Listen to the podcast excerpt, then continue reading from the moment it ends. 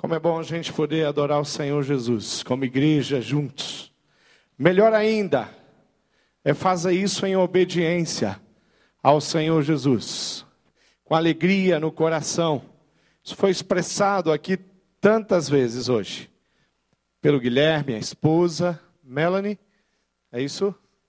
Guilherme e a Melanie, foi cantado pelos cantores, cantamos na adoração, lemos, e Deus assim vai nos abençoando. palavra de Deus hoje é a respeito de um tema muito especial e que eu conheço bem. Tem a ver com o chamado para um ministério.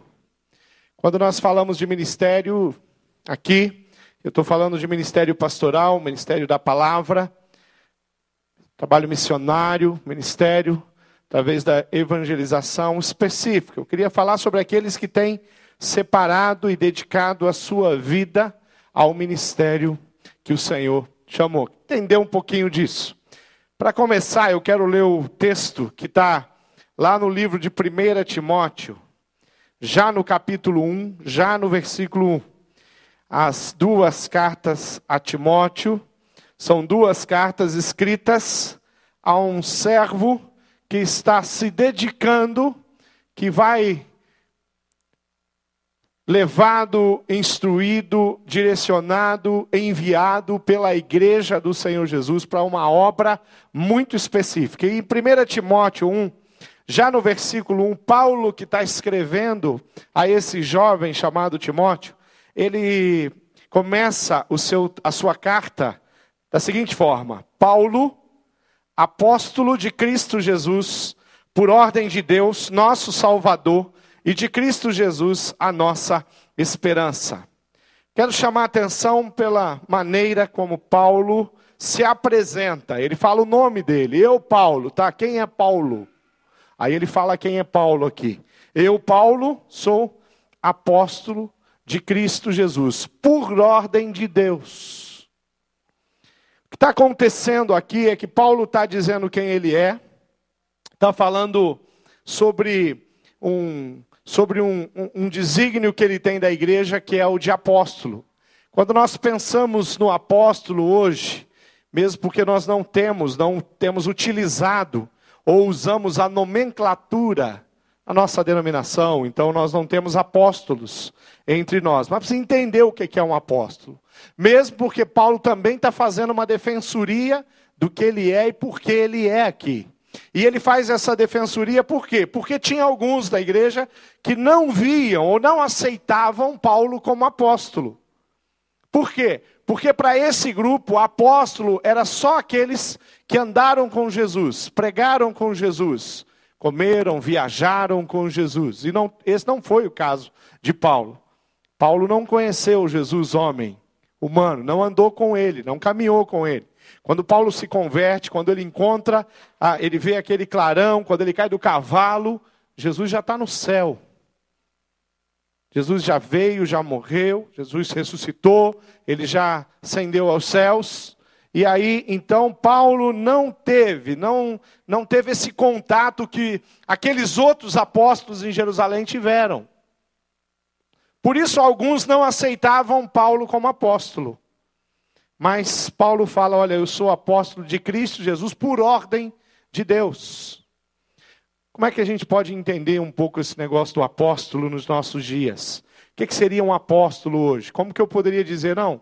Nós temos apóstolos entre nós. O apóstolo é um, um, um líder da igreja que tem uma, uma liderança sobre um grupo de líderes. Nós entendemos bem isso na denominação. Na nossa denominação, nós temos alguns pastores que eles cuidam de uma região. É um, um missionário que cuida de outros missionários ou um pastor que cuida de outros pastores. Ele tem uma liderança sobre uma região, líderes. Isso seria mais ou menos um apóstolo. Então nós até temos, nós temos outros nomes, chamamos, mas para entender isso, Paulo era um líder de uma localidade para um grupo específico da igreja do Senhor Jesus. Por isso, de vez em quando, ele voltava para se encontrar com os outros apóstolos, até mesmo para receber instrução dos outros apóstolos. E aonde ele ia, ele ia é, é, edificando, estabelecendo líderes para a igreja da localidade. Nós vamos entender isso. Todo cristão é capaz de pregar e disseminar o evangelho, seja com palavras, seja com ações. Mas Deus tem escolhido alguns para viver função disso, trabalhar especificamente com a liderança e com a pregação da palavra. Deus tem convocado, vamos tentar entender isso. Todo cristão verdadeiro é chamado para pregar o evangelho. 1 Pedro 2,9, você conhece o texto, diz que nós somos a geração eleita, nós somos povo escolhido. Povo escolhido para quê? Para anunciar a palavra de Deus. Todos vocês, todos que estão sentados, têm essa convocação de Deus. Sacerdócio de todos os santos, nós chamamos isso. Todo crente é capacitado no espírito para testemunhar. O Guilherme, minha esposa, veio aqui e testemunhou, ele é pastor. Não. Ele está contando a história dele, ele está contando a experiência dele com Deus. Ele pode fazer isso. De repente vai ser pastor, né, Guilherme? Vai que esse é o plano de Deus. Cristo é o Senhor da seara e da obra, e Ele coloca cada um em sua função específica, dando o dom certo para cumprir cada função na igreja, no corpo de Cristo. E é esse hoje específico que nós estamos falando. Nós estamos falando do ministério pastoral, ministério missionário, aquele que se dedica a sua vida para um ministério específico na liderança do povo de Deus. Mateus 9, versículo 38 diz: Peçam, pois, ao Senhor da colheita que envie trabalhadores para a sua colheita. Peça ao Senhor da colheita que envie líderes para liderar a igreja. Peça ao Senhor da colheita que envie líderes para liderar as células. Peça ao Senhor da colheita que envie pessoas capacitadas com dons de evangelista, para que a obra do Senhor, com dom de oração, de fé e todos os dons, para que a igreja seja edificada e cresça cada vez mais. Deus tem distribuído, o Espírito Santo faz a obra, ele harmoniza a igreja com os dons, ele me capacita para trabalhar em harmonia com cada um de vocês, para que, como igreja, a gente possa prosperar e crescer e edificar uns aos outros. Ah, quando fala de chamado para o ministério pastoral, é uma, uma coisa que eu falei que eu conheço bem, porque eu experimentei isso. E eu atendi ao chamado de Deus para o ministério da palavra, para o ministério pastoral, para liderar o povo de Deus. E eu sei que Deus tem muitas pessoas aqui que podem estar sendo, que Deus está convocando aqui para ser um missionário, ser um pastor, e é sobre isso que nós queremos falar hoje. Queria que a gente desse uma olhada no Antigo Testamento sobre esse tema chamado. E depois uma olhada no Novo Testamento sobre o tema chamado. No Antigo Testamento, os profetas, os ministros ali do, do Velho Testamento, do Antigo, todos basearam seu ministério na específica chamada divina. Quando nós olhamos, por exemplo, a chamada de Isaías, Isaías diz: Então ouvi a voz do Senhor conclamando: Quem enviarei, quem irá por nós? Qual foi a resposta de Isaías? Eis-me aqui. Foi simples assim? Foi? Não. Não foi tão simples assim. Isaías precisou ver o céu aberto, não é? Para dizer eis-me aqui. Isaías precisou ter a visita do anjo dizendo para ele: "Olha, Isaías", ele achando que ele ia morrer, e o anjo falava: "Isaías, você não vai morrer não". Tocou a boca dele e colocou ali com certeza a palavra de Deus na boca dele. E Isaías então diz: Eis-me aqui, eu estou aqui, envia-me a mim, Senhor, faz a tua vontade. E eu sei que Deus trabalhou o coração, Deus convocou e Deus chamou Isaías para aquela, aquela obra tremenda. A chamada de Jeremias, a palavra do Senhor veio a mim dizendo, diz o texto, antes de formá-lo no ventre, eu o escolhi, antes de você nascer, eu separei e o designei profeta às nações. Mas eu disse: Ah, soberano Senhor, eu não sei falar, pois ainda sou muito jovem. O Senhor, porém, me disse: Não diga que é muito jovem. A todos a quem eu enviar, você irá e dirá tudo o que eu lhe ordenar. Não tenha medo deles, pois eu estou com vocês para protegê-lo. Diz o Senhor, o Senhor estendeu a mão, tocou a minha boca e disse-me: Agora ponho em sua boca as minhas palavras. Veja, eu hoje dou a você autoridade sobre as nações e reinos para arrancar, despedaçar, arruinar e destruir, para edificar e plantar. Pensa numa, numa convocação complicada aqui, né? Jeremias pregou 40 anos. Jeremias, de registro, de, profe de profecias, de palavras que ele levou, não tenha dúvida que ele foi o, o que foi menos compreendido. A palavra dele foi uma das mais duras e menos aceita pelos reis e pelo povo. Mas ele fez aquilo que tinha que ser feito. Pagou um preço altíssimo, mas fez e dedicou a vida dele aquilo que Deus havia convocado, chamado, designado Jeremias. Jeremias, é, com certeza, foi alguém que ouviu a voz de Deus e falou: Deus, independente do que vem pela frente, eu estou contigo, eu aceito o seu desafio. Chamada de Ezequiel, ali no capítulo 2, diz: Ele me disse, filho do homem, fique em pé, pois eu vou falar com você. Enquanto ele falava, o Espírito entrou em mim e me pôs em pé, e ouvi aquele que me falava. Ele disse: Filho do homem, vou enviá-lo aos israelitas, nação rebelde, que se revoltou contra mim. Até hoje, ele e os seus antepassados têm se revoltado contra mim. Ezequiel, fica de pé, porque eu tenho uma convocação para você. Isso é Antigo Testamento e tantas outras. A gente poderia trabalhar a forma como Moisés negocia com Deus, assim como Jeremias. Jeremias fala: Eu sou jovem, eu não sei falar direito. O Moisés fala: Olha, eu tenho uma boca pesada. E cada um diante de Deus, de primeiro, negocia isso com Deus. Não no sentido de dizer, não, eu não estou interessado, eu não estou afim daquilo que o Senhor tem para a minha vida mas no sentido até mesmo às vezes de se sentir, sabe, uma pessoa não capacitada para aquela obra que o Senhor está designando ali. Os pregadores do Novo Testamento devem de repente estão certos da sua vocação e chamada, e quem sabe eles escolheram isso. No Velho Testamento, Deus, Deus chamava e falava, é você. Acho que no Novo Testamento não. Deus perguntava, Paulo, o que, é que você acha de ser um pregador, um líder, um apóstolo e edificar a minha igreja por todos os cantos, entre os gentios, lá em Roma, em todos os cantos? Será que Deus perguntou isso para Paulo? Foi assim que aconteceu?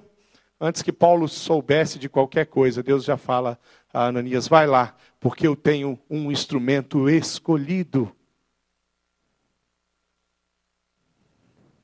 Foi eu que escolhi, Paulo. Deus está falando.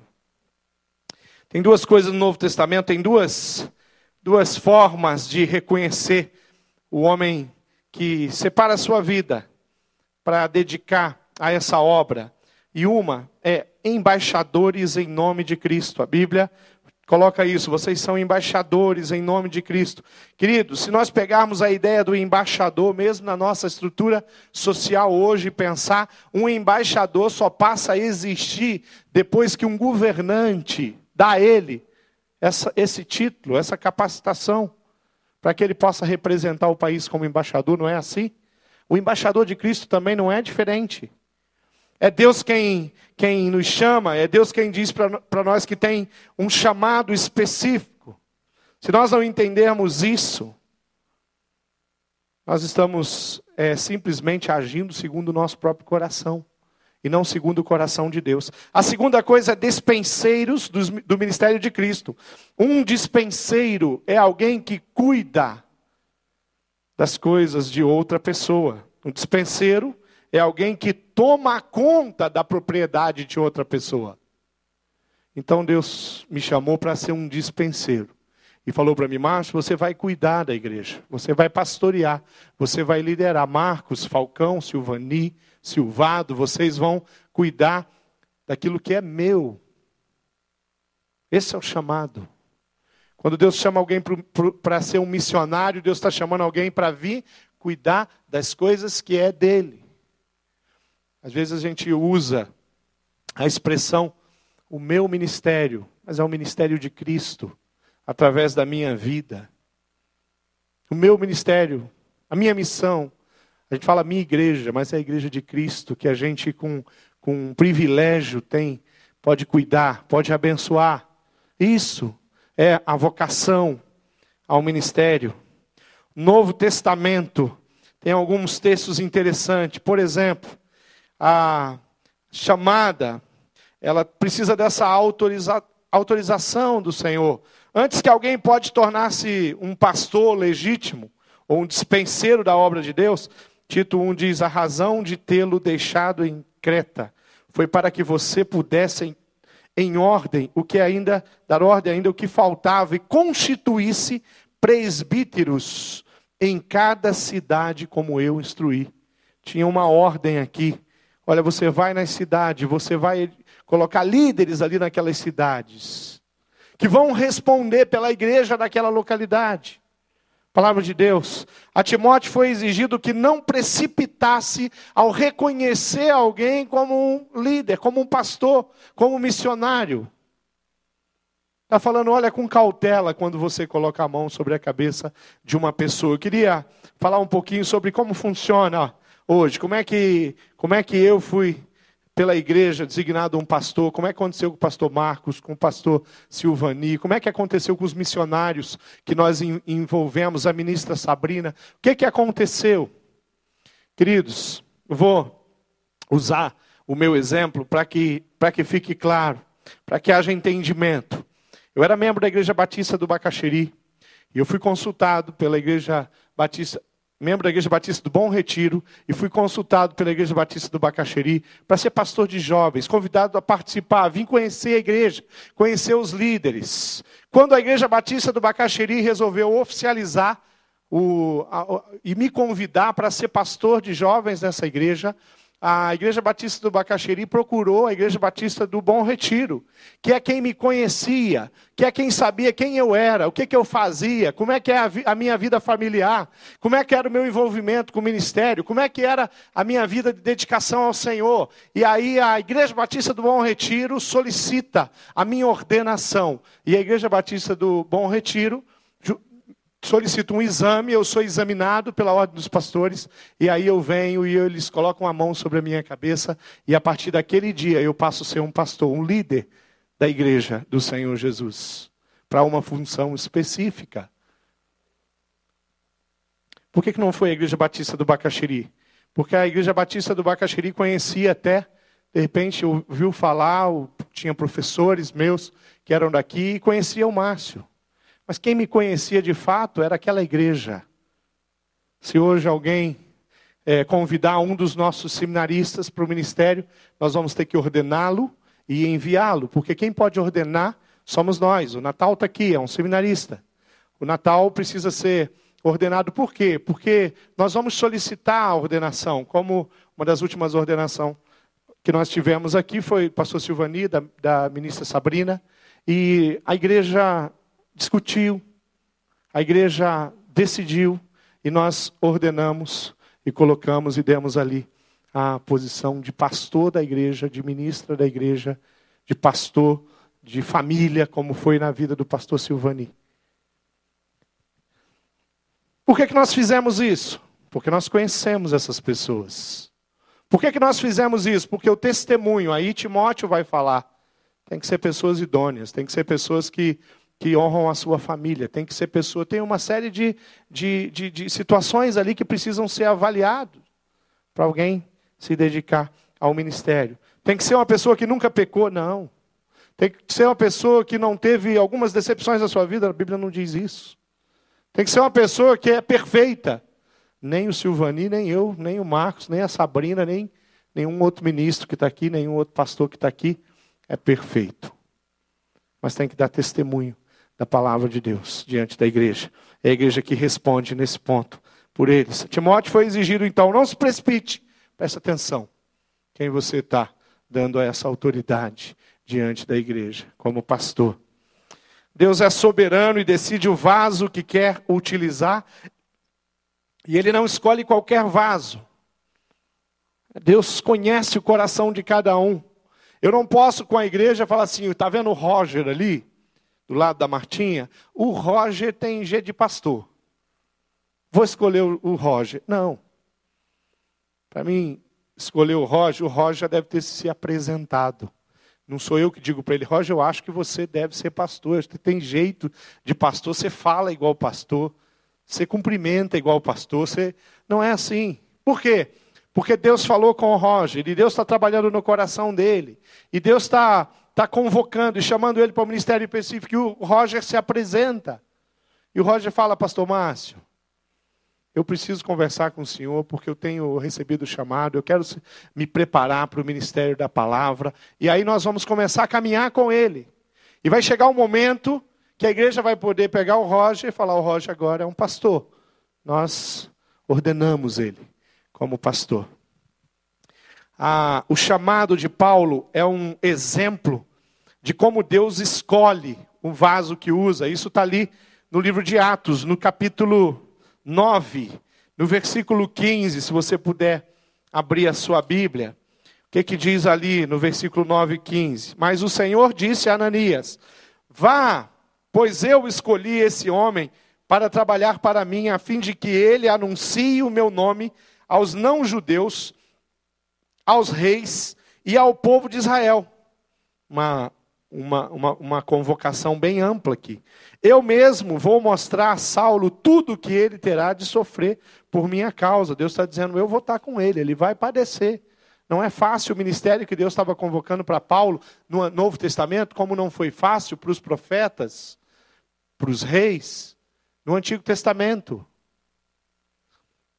Mas Deus conhecia aquele homem, conhecia o coração, sabia do potencial dele e Deus transformou a vida desse homem. A escolha é de Deus. É Ele quem determina o papel de cada um na sua obra ou seara. Efésios 4, 11 diz: E Ele designou alguns para apóstolos, outros para profetas, outros para evangelistas e outros para pastores e mestres. É o Senhor quem faz isso. Fez isso, continua fazendo e sempre vai fazer. Ninguém determina para si mesmo se vai ou não ser pastor. Até porque de repente alguém aparece, eu quero ser pastor. E a igreja vai ter que testificar isso. E de repente nós vamos perguntar para essa pessoa: como assim? Você quer ser pastor? Você é uma pessoa que nem se envolve. O teu testemunho de, de, de, de crente é, é meio estranho, duvidoso. Como assim você quer ser pastor? Como assim você quer ir para o campo missionário? Se você não tem vida com Deus? Como assim? Teu testemunho não não não testifica do que você está falando para a gente.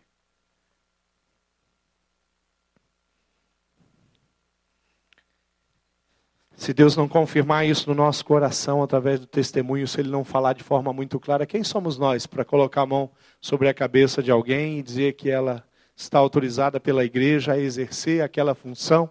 fazer aquelas tarefas. Todas as vezes que os pastores batizam, eles não estão fazendo por eles, eles só são representantes da igreja do Senhor Jesus. Quem faz isso é a igreja do Senhor Jesus.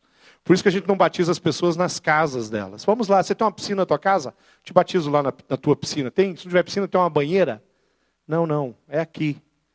Quando o povo de Deus se encontra, nós batizamos. E os pastores são só aqueles que, em nome da igreja, estão ali para fazer isso. Quando uma pessoa chega, uma família chega, os pastores têm a autoridade dada pela igreja para conversar com eles, para checar. Alguns casos até para ver de onde eles estão vindo, qual é a história deles. As pessoas que querem se tornar membros da nossa igreja, elas são de fato pessoas capazes para isso, conhecem a palavra, sabem o que estão falando?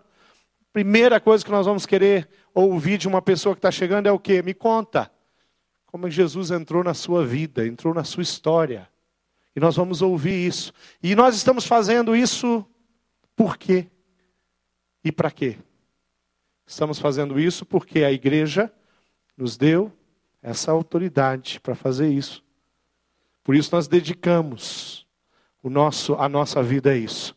Aquele missionário que está lá longe agora, que foi enviado pela nossa igreja, o Eduardo Troiman, por exemplo, pegando um deles, é, nós ordenamos o Eduardo, nós enviamos o Eduardo, nós temos participado do sustento do Eduardo como igreja. O Eduardo está longe, da, da família dele.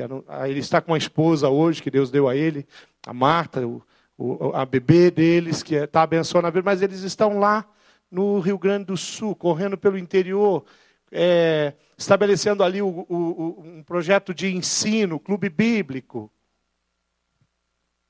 Mas ele não está lá porque deu vontade nele só, deu vontade nele. O Senhor aprovou isso, e a igreja do Senhor Jesus foi lá, fez o papel dela e enviou o Eduardo para lá. O verdadeiro ministério deve vir de Deus e não da parte dos homens. Em Gálatas 1, mais uma vez, no capítulo 1, no versículo 1, Paulo mais uma vez diz: Paulo, apóstolo enviado, não da parte de homens, nem por meio de pessoa alguma, mas por Jesus Cristo e por Deus Pai, que o ressuscitou dos mortos. É a vontade de Deus testificada na vida de Paulo. Querido, tanto no, no Antigo Testamento, pacto da antiga aliança, no Novo Testamento, pacto da nova aliança, nós vamos ver que é Deus quem nos convoca a tarefas específicas. Alguns sinais que ajudam a identificar a mim, a você, com relação ao nosso chamado. Eu é, tenho algumas experiências de chamado ao ministério pastoral que vem lá da minha infância. Lá na minha infância eu tinha o desejo de ser pastor, era um desejo, podia ser uma coisa de criança, mas isso ao longo da minha vida foi sendo revelado cada vez, isso crescia dentro do meu coração, esse desejo de dedicar a minha vida.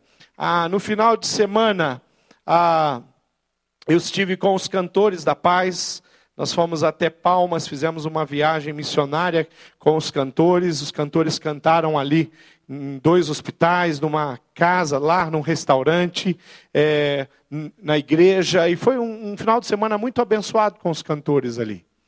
E quando nós estávamos no hotel onde nós ficamos, na cidade, é, eu estava é, na porta do hotel e, e parou um carro.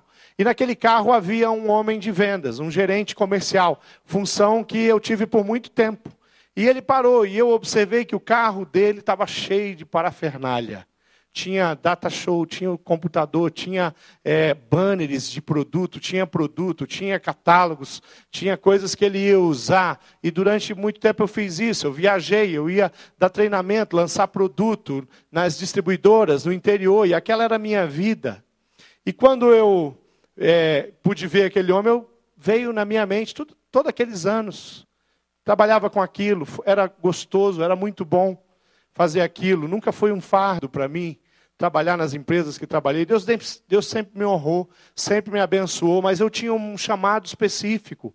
E um dia eu deixei aquilo e fui para para o ministério de tempo integral. Hoje eu estou aqui, eu estou em reunião, eu estou em atendimento, eu vou ao presídio, como tive sexta-feira, prego lá, volto para cá, estou aqui no culto amanhã eu tenho compromissos aqui, e a minha vida hoje é dedicada à igreja do Senhor.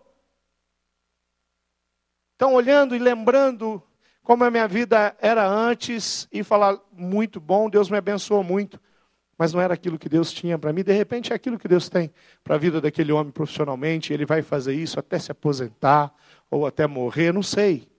Mas a convicção do meu coração é que é, até morrer eu vou compartilhar a palavra de Deus, eu vou trabalhar em prol da igreja, isso é vocação, é chamado. E Deus me vocacionou e me chamou, como Deus tem chamado outras pessoas aqui. Quando nós olhamos para a realidade da nossa igreja, quando nós vemos como Deus está nos dando prosperidade como povo, nós estamos hoje, nós estamos cultuando aqui, ao mesmo tempo que estamos cultuando a mensagem que foi pregada hoje de manhã, a banda que tocou hoje de manhã está lá em Quatro Barras.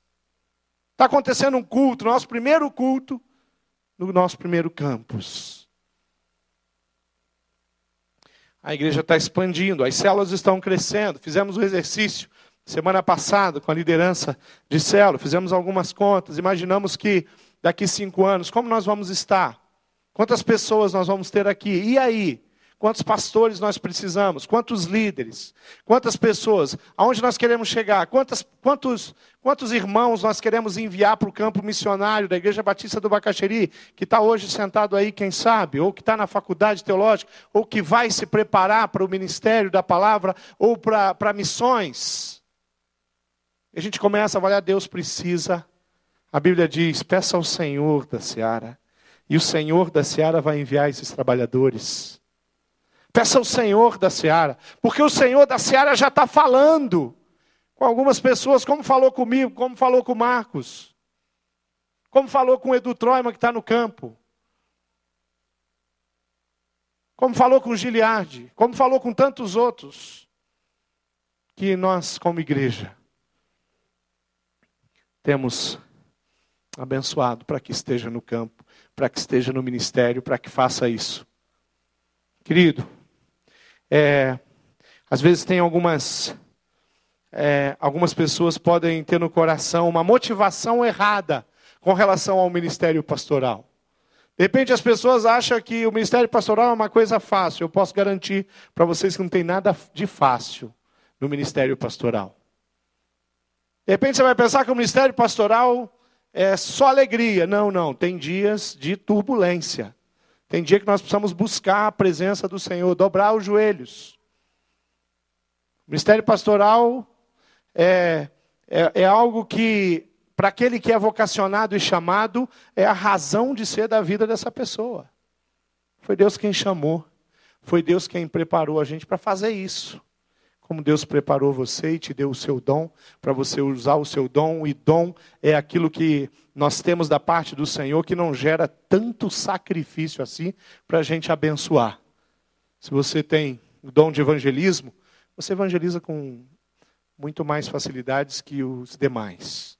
Se você tem dom de misericórdia, você exerce misericórdia com muito mais facilidade do que os demais. Se você tem o dom de mestre, você exerce você ensina, você sistematiza a informação, o ensino de uma forma muito mais simples do que quem não tem o dom de mestre. Quem não tem o dom de mestre, de repente, pode até lecionar, pode até ensinar, mas vai, vai precisar um esforço maior. Está aqui na minha frente os músicos aqui, o Mozart está ali, o, Daniel está ali. Eles tocam com muita facilidade. Eles são abençoam demais quando eles tocam. Se você for numa célula, tiver um mozão lá com violão, você vai ser tremendamente abençoado. Você vem no culto, o mozão abençoa. Se você você estava aí adorando e cantando, e a música estava abençoando o seu coração, e a, a Mari estava cantando ali, o Daniel estava tocando o teclado dele, e eles sabem fazer isso, e, e, e quem conhece eles sabe que eles fazem isso com naturalidade. Tem gente que passa a vida inteira tentando aprender um instrumento e não consegue. Por quê? Porque talvez não tenha um dom. Pode até aprender, de repente gosta, mas quando você tem um dom, vai ser mais fácil fazer aquilo. Quem tem um dom, chamado para o ministério da palavra, quem tem um dom para ser, para trabalhar na liderança do povo de Deus, vai fazer isso com mais facilidade que possa fazer qualquer outra coisa. Eu considero a, comparando a a minha responsabilidade como gerente comercial numa empresa e como pastor, não tenha dúvida, a minha responsabilidade como pastor requer muito mais de mim. Mas o meu coração é muito mais contente hoje exercendo a vocação do ministério pastoral, porque Deus me preparou para ser pastor. Desejo intenso de realizar a obra de Deus é um indício que tem no coração de quem tem um chamado, de quem é vocacionado. Esse deve ser, esse desejo deve ser contínuo e incondicional, que resista às tentações das ofertas profissionais, das possíveis riquezas, ou seja lá o que for, das possibilidades que uma vida profissional pode dar para você. Eu digo para você que quando você é vocacionado ao ministério da palavra, não tem nada que vai te suprir. E o sonho e o plano de Deus é esse. Precisamos guardar isso no coração. Sabe essa coisa de às vezes falar fica meio pesado, você falar, não sou eu que decidi. Não, eu não, não foi eu que decidi, Deus me preparou. Agora, quando eu conheço Deus, soberano, criador de todas as coisas, que tem domínio sobre todas as coisas, você falar, faça a vontade dele. E você vai entender o que, que é ter contentamento na sua vida. Faça a vontade dele, que lá no poço onde colocaram Jeremias, eu tenho certeza que Jeremias sabia que o lugar dele era, naquele momento era naquele poço. Que no meio de uma, uma turbulência, uma tribulação, vocacionado sofre pastor sofre, o missionário sofre, mas ele tem uma convicção. É o lugar dele. Foi Deus que o colocou ali. Quando Deus coloca alguém na sua vida como servo de Deus, você fala, mas essa pessoa é muito complicada, mas se foi da parte de Deus para você tratar, querido, não se preocupe. Toca para frente, busca, fala com Deus. Seja capacitado por Deus para ministrar sobre a vida dessa pessoa. É o que Deus quer de você e o que Deus quer de você é o perfeito para a sua vida. Vai fazer toda a diferença. Conheço algumas pessoas que abriram mão de uma vocação, de um chamado, por várias coisas. E algumas sofrem e sofreram muito por não atender o chamado. O pessoal fala, pastor, eu tinha que ter. Eu, Deus me chamou para ser pastor e eu fui ser tudo menos pastor.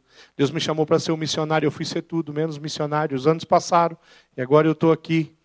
E aí, às vezes, a gente precisa falar para essa pessoa: tá bom, vamos esquecer os anos de rebeldia aí, ainda é tempo. Os escolhidos de Deus não tem faixa etária. Eu li textos aqui de um jovem chamado Timóteo. Mas o chamado de Paulo ele não era tão jovem assim. Deus não tem nada contra a terceira idade, contra idosos. Então você pode ser um idoso e Deus te vocacionar e você vai dedicar o teu tempo na obra de Deus, porque Deus tem falado contigo dessa forma. Dependente de quantos anos você tem. Deve ser um desejo totalmente desinteressado, visando a glória de Deus. Não é um desejo para gerar nenhum tipo de orgulho, nem vaidade no seu coração ou na sua vida. É um desejo de entrega.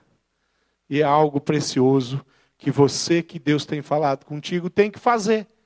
Tem que assumir. Sabe por quê? Porque é perfeito para você é algo que vem da parte de Deus para o seu coração, para a sua vida. De repente Deus está falando, eu te fiz para isso. Você que tem exercido os seus dons, você que tem feito isso, você sabe o que eu estou falando. Você que tem um dom de, de levar as pessoas ao crescimento na palavra, discipulado, do ensino. Quando você faz isso, você não se sente realizado? Quando você toca, mozão, você se sente realizado? Você acha que é isso que você tem que fazer mesmo? Você não devia estar fazendo outra coisa hoje, mozão? Isso é dom. E é assim que a gente tem que encarar o ministério pastoral, a vocação. E nós, queridos, a igreja do Senhor está precisando que os vocacionados se apresentem. Que aqueles a quem Deus falou se apresentem. Nós temos necessidades, nós precisamos crescer, nós precisamos de líderes. Nós temos muitas pessoas que servem na nossa igreja, é uma bênção. Nós temos quase 150 células. Nenhuma célula hoje está sem líder. Nós temos uma estrutura hoje de educação muito grande. Quem teve de manhã hoje viu o reboliço da educação cristã. Gente por tudo quanto é quanto, fiado quanto é espaço dessa igreja. Em cada espaço desse tem um professor, tem um mestre, tem alguém que tem essa, esse dom que faz aquilo de forma fácil, às vezes não, que se preparou durante a semana, que entende que é isso que Deus quer. Mas Deus precisa que você que tem sido desafiado por Deus, que se apresente. Que fala, pastor, o que o senhor está falando é comigo. O senhor está me chamando. O senhor tem me convocado. Então, querido, se apresente. Você precisa ser preparado. Você precisa ser instruído. Você precisa ser desafiados. Você precisa receber tarefas para cumprir, para crescer, para aprender. Faz parte do seu preparo. Você precisa se envolver com o CFI, você precisa ir para a teológica, você precisa sentar primeiro para orar e conversar com o seu líder, para que as coisas possam acontecer. Sabe, esse desejo deve ser crescente e deve ser de forma que naturalmente permaneça no seu coração. Não é um desejo que eu tenho de manhã e à tarde sumiu. Eu tenho essa semana e eu tenho na outra. Se está nesse ponto, conversa com alguém que é experiente, que passou por essa experiência. Quem teve aqui ontem à noite? Levanta a mão. Isso, legal.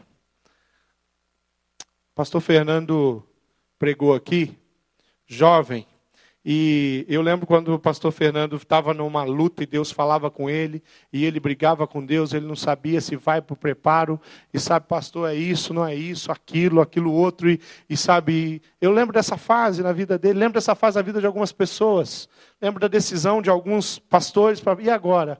Eu vou, não vou, esse é o momento, esse é o momento, estou preparado, não estou preparado, como é que a gente faz?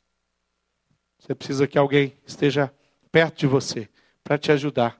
Ser um pastor é ter sido vocacionado por Deus, ser um missionário é ter sido vocacionado por Deus e, sobre a direção do Espírito, dedicar sua vida ao serviço cristão, liderando o povo de Deus. Queridos, portanto, o pastor é um servo que gasta sua vida, o missionário é um servo que gasta sua vida para ajudar a promover o crescimento do corpo de Cristo. Pastor organiza, pastor se reúne, pastor senta com as pessoas, decisões são tomadas. Os líderes fazem isso. E nós fazemos isso com o povo de Deus, que sai do trabalho e vem para cá para se reunir com os pastores que deixa a sua casa, os seus afazeres e vem para cá no meio da tarde para uma reunião, para preparar o culto, para discutir os 100 dias de oração, para planejar aquela vigília, a viagem missionária, e assim nós vamos. Pessoas de dedicação integral e pessoas que de dedicação parcial, que saem do seu trabalho e vêm para cá para a gente poder juntos construir tudo que nós temos aqui, tudo que Deus nos permitiu ter aqui palavra de Deus ali em Efésios 4, quero ler de novo, eu já citei esse texto, diz: E ele designou alguns para apóstolos, outros para profetas, outros para evangelistas e outros para pastores e mestres, com o fim de preparar os santos para a obra do ministério, para que o corpo de Cristo seja edificado. Muitas vezes a ideia que nós temos do, do, do pastor é assim: vamos imaginar um estádio de futebol. Né? Vamos imaginar IBB como um estádio de futebol e está toda a galeria, né? A arquibancada daquele estádio está toda lotada, está todo mundo sentado lá e está todo mundo torcendo e aplaudindo e os pastores estão no campo jogando bola. Não é isso não. Tem nada a ver com igreja. Se a gente usasse ah, o, o, o estádio de futebol, nós íamos ter que colocar aquela multidão no campo de futebol. E no meio da multidão no campo de futebol, os pastores estão correndo de um lado para o outro e organizando esse povo lá no, no, no campo de futebol. Isso é a igreja do Senhor Jesus. Pastor, lidera o grupo, o corpo de Cristo, para a edificação, para o crescimento. Recebe de Deus essa função. Pastor, cuida. Pastoreia, e tem que cuidar com essa palavra pastoreia, porque às vezes você fala, não, pastorear é a função do pastor. Na Bíblia, tem um termo para os líderes também, que é o bispo. Falo, acho que a gente tinha que chamar pastor de bispo, para os membros não confundir que eles não têm que pastorear uns aos outros também. Pastor cuida e o membro cuida. Por quê? Porque pastor, pastorear significa o quê? Significa? Pode falar. Cuidar. Às vezes a gente confunde isso. Então o pastor cuida de todo mundo. Gente, todo mundo é cuidado. Não, não é isso pastor organiza esse cuidado, ele cuida também. Mas ele organiza, ele garante que a célula está cuidando. Ele garante que aquela família que é próxima está cuidando. Ele capacita as pessoas para cuidar. Os pastores, comparado ao futebol, são os técnicos. Eles estão ali junto, eles comandam ali, eles direcionam. Eles falam, querido, faça isso, olha aqui, cuida desse jeito, está vendo aquele ali? Não deixa ele, não. O pastor fica daqui, às vezes, o pastor Roberto fica até bravo quando a igreja não responde ele. Quando o povo está vindo aqui, fazendo um desafio com Deus, e às vezes o pastor Roberto fica daqui chamando os, os, as ovelhas. Querido, vem aqui, fica com ela aqui. Você, vem aqui, cuida ali, não é assim? Está exercendo bem ali a função dele. Desafiou, entregou a palavra, as pessoas aceitaram o desafio, aí elas vêm aqui na frente. Aí nós precisamos abençoar essas vidas. Ser pastor é ter sido vocacionado por Deus. Ser um missionário é ter sido vocacionado por Deus. Eu queria terminar aqui. Poderia falar tantas outras coisas a respeito do ministério pastoral. fazer 10 anos de ministério, estamos caminhando para 10 anos. Eu e o Marcos, nós temos uma história, uma história eclesiástica bem parecida. Tomamos posse praticamente juntos, né? Tivemos a nossa, o nosso concílio, né, juntos. Experiência boa que marcou a nossa vida.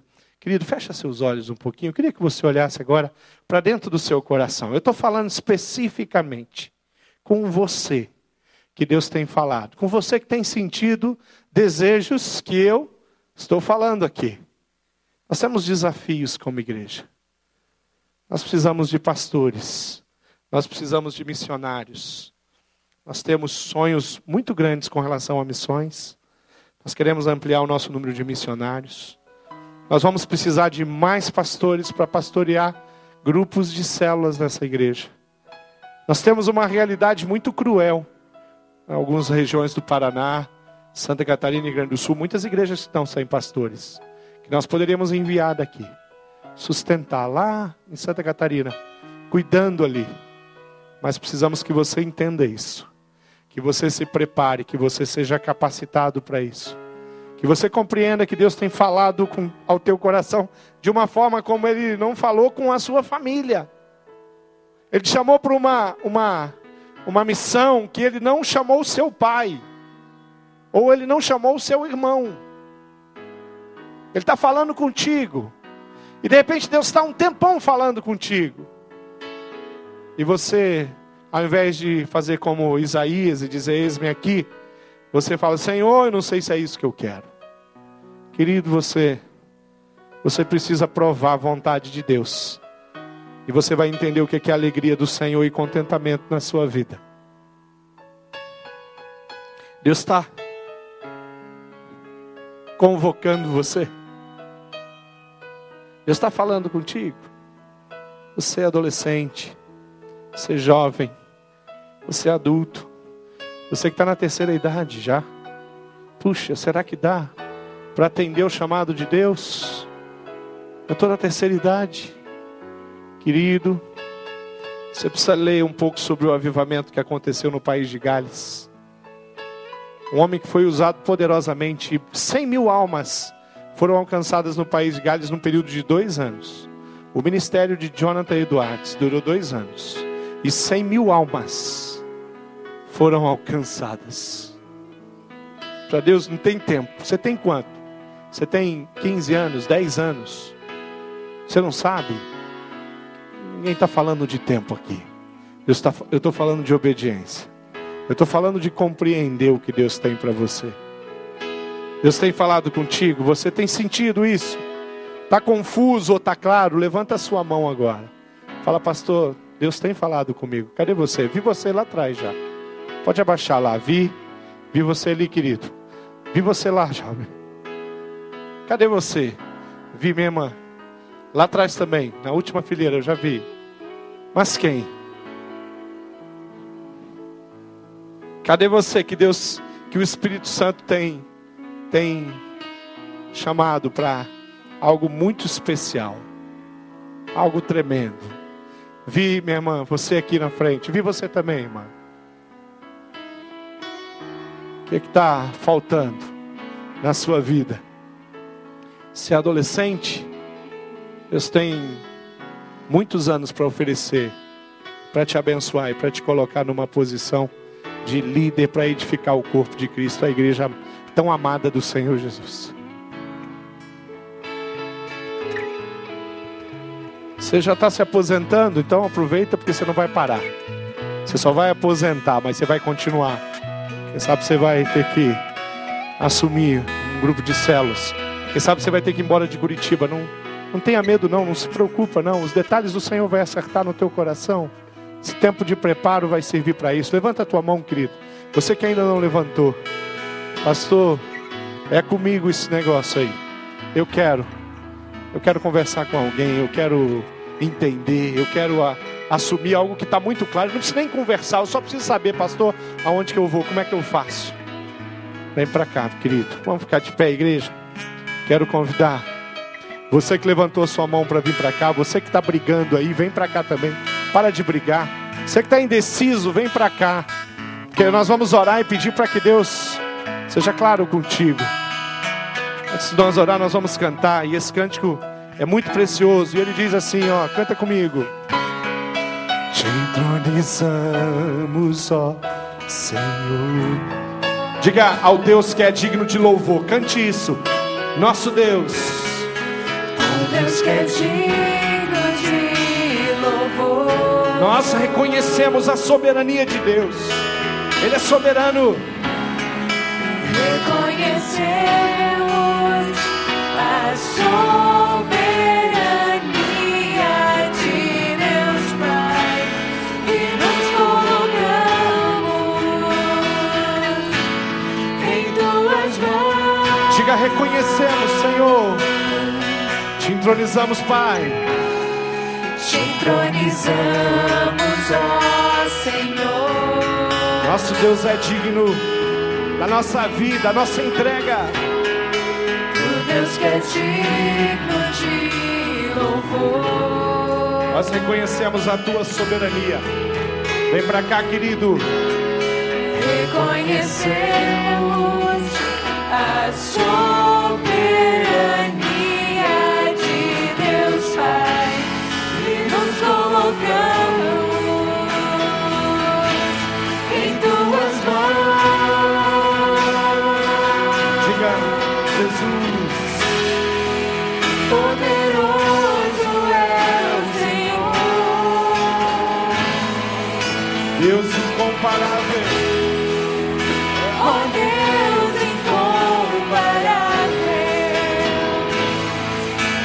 prostramos, Senhor Jesus. Nos prostramos aos teus pés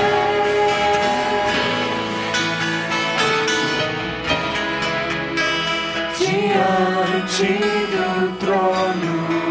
Eu queria, queria desafiar você para vir para cá.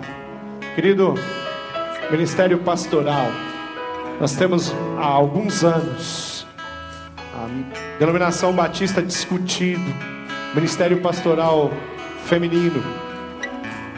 Mas eu creio de coração e eu acredito no Ministério Pastoral Feminino, que logo nós vamos estar além de de estar ordenando missionárias como fazemos há muitos anos, ordenar pastoras também. Eu acredito nisso. Eu confio nisso. Eu jamais vou vou colocar a mão na cabeça de uma mulher e ordenar ela pastora, se a igreja do Senhor Jesus não me der essa autoridade. Mas quando isso acontecer, eu vou estar pronto para fazer isso. Eu vejo assim, eu creio assim. Na minha opinião, a igreja está perdendo tempo. Nós estamos. Ore por isso. Você que acredita, você que não tem a convicção que eu tenho, não tem problema, querido. Eu não sou melhor que você. Eu não sou mais inteligente que você. Você vai para a palavra. Vai buscar na palavra alguma coisa que diga que a mulher não pode ser pastora. Mulheres, se nós não aprovarmos como denominação, não tem problema, porque você vai ser missionária. Você vai ser ministro. Nós temos ministro na nossa igreja. Vem para cá. Eu quero orar pela sua vida e pelo ministério que não é meu, é seu. Por aquilo que Deus colocou para você, não foi para mim. O que Deus colocou para mim está entregue. Eu coloquei no altar dele. Mas o que Deus colocou para você, você que tem que trazer aqui. Vem para cá, quero orar por você. Deus tem planos. Deus tem planos. E nós vamos com certeza abençoar. Cadê os aqueles que estão sendo preparados? Seminaristas. Cadê vocês? Vem para cá, vem para cá. Falcão tá ali. Natal, vem aqui. Vamos orar mais uma vez. Gente que já está no ministério aqui, que está sendo preparado. Nossos adolescentes têm os obreiros que têm sido pastores fiéis. Mas quem vai vir para cá, querido? Eu quero orar. Eu quero orar pela sua vida. Eu quero orar pelo seu ministério. Eu quero orar por aquilo que Deus está falando é com você. Não resiste não.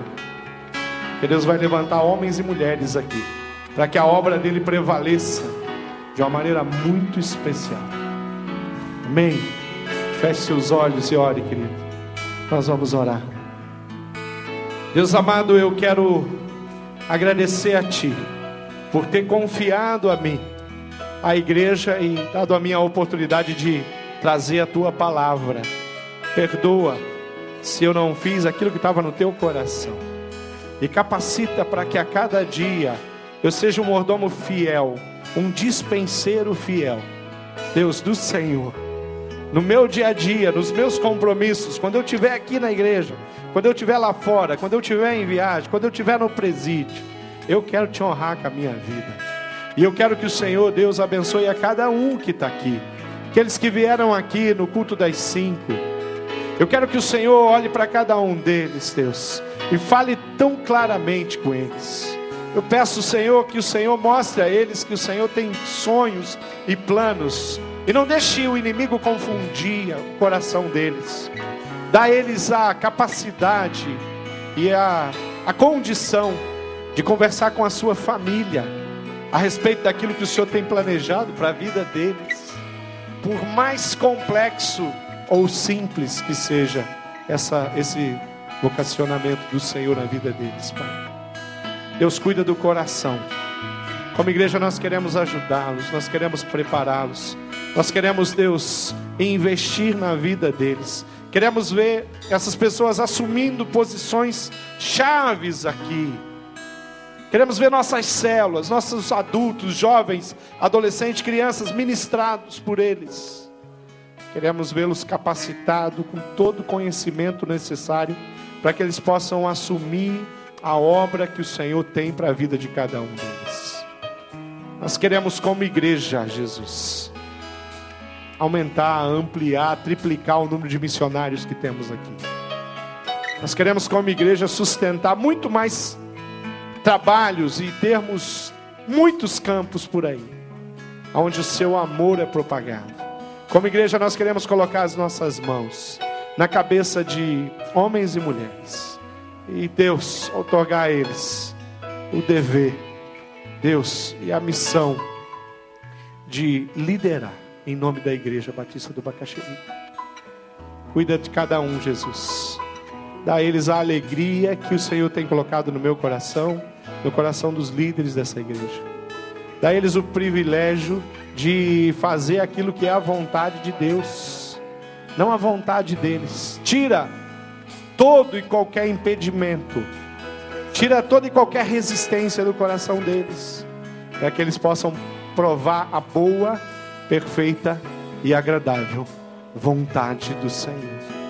Em nome do Senhor Jesus Cristo, a quem nós somos servos, oramos, agradecidos e louvamos e honramos a Ti, Senhor Jesus, somente a Ti. Em Teu nome, Jesus nós pedimos uma bênção aqui para cada um. Muito obrigado, Pai. Amém, Jesus. Amém, Senhor.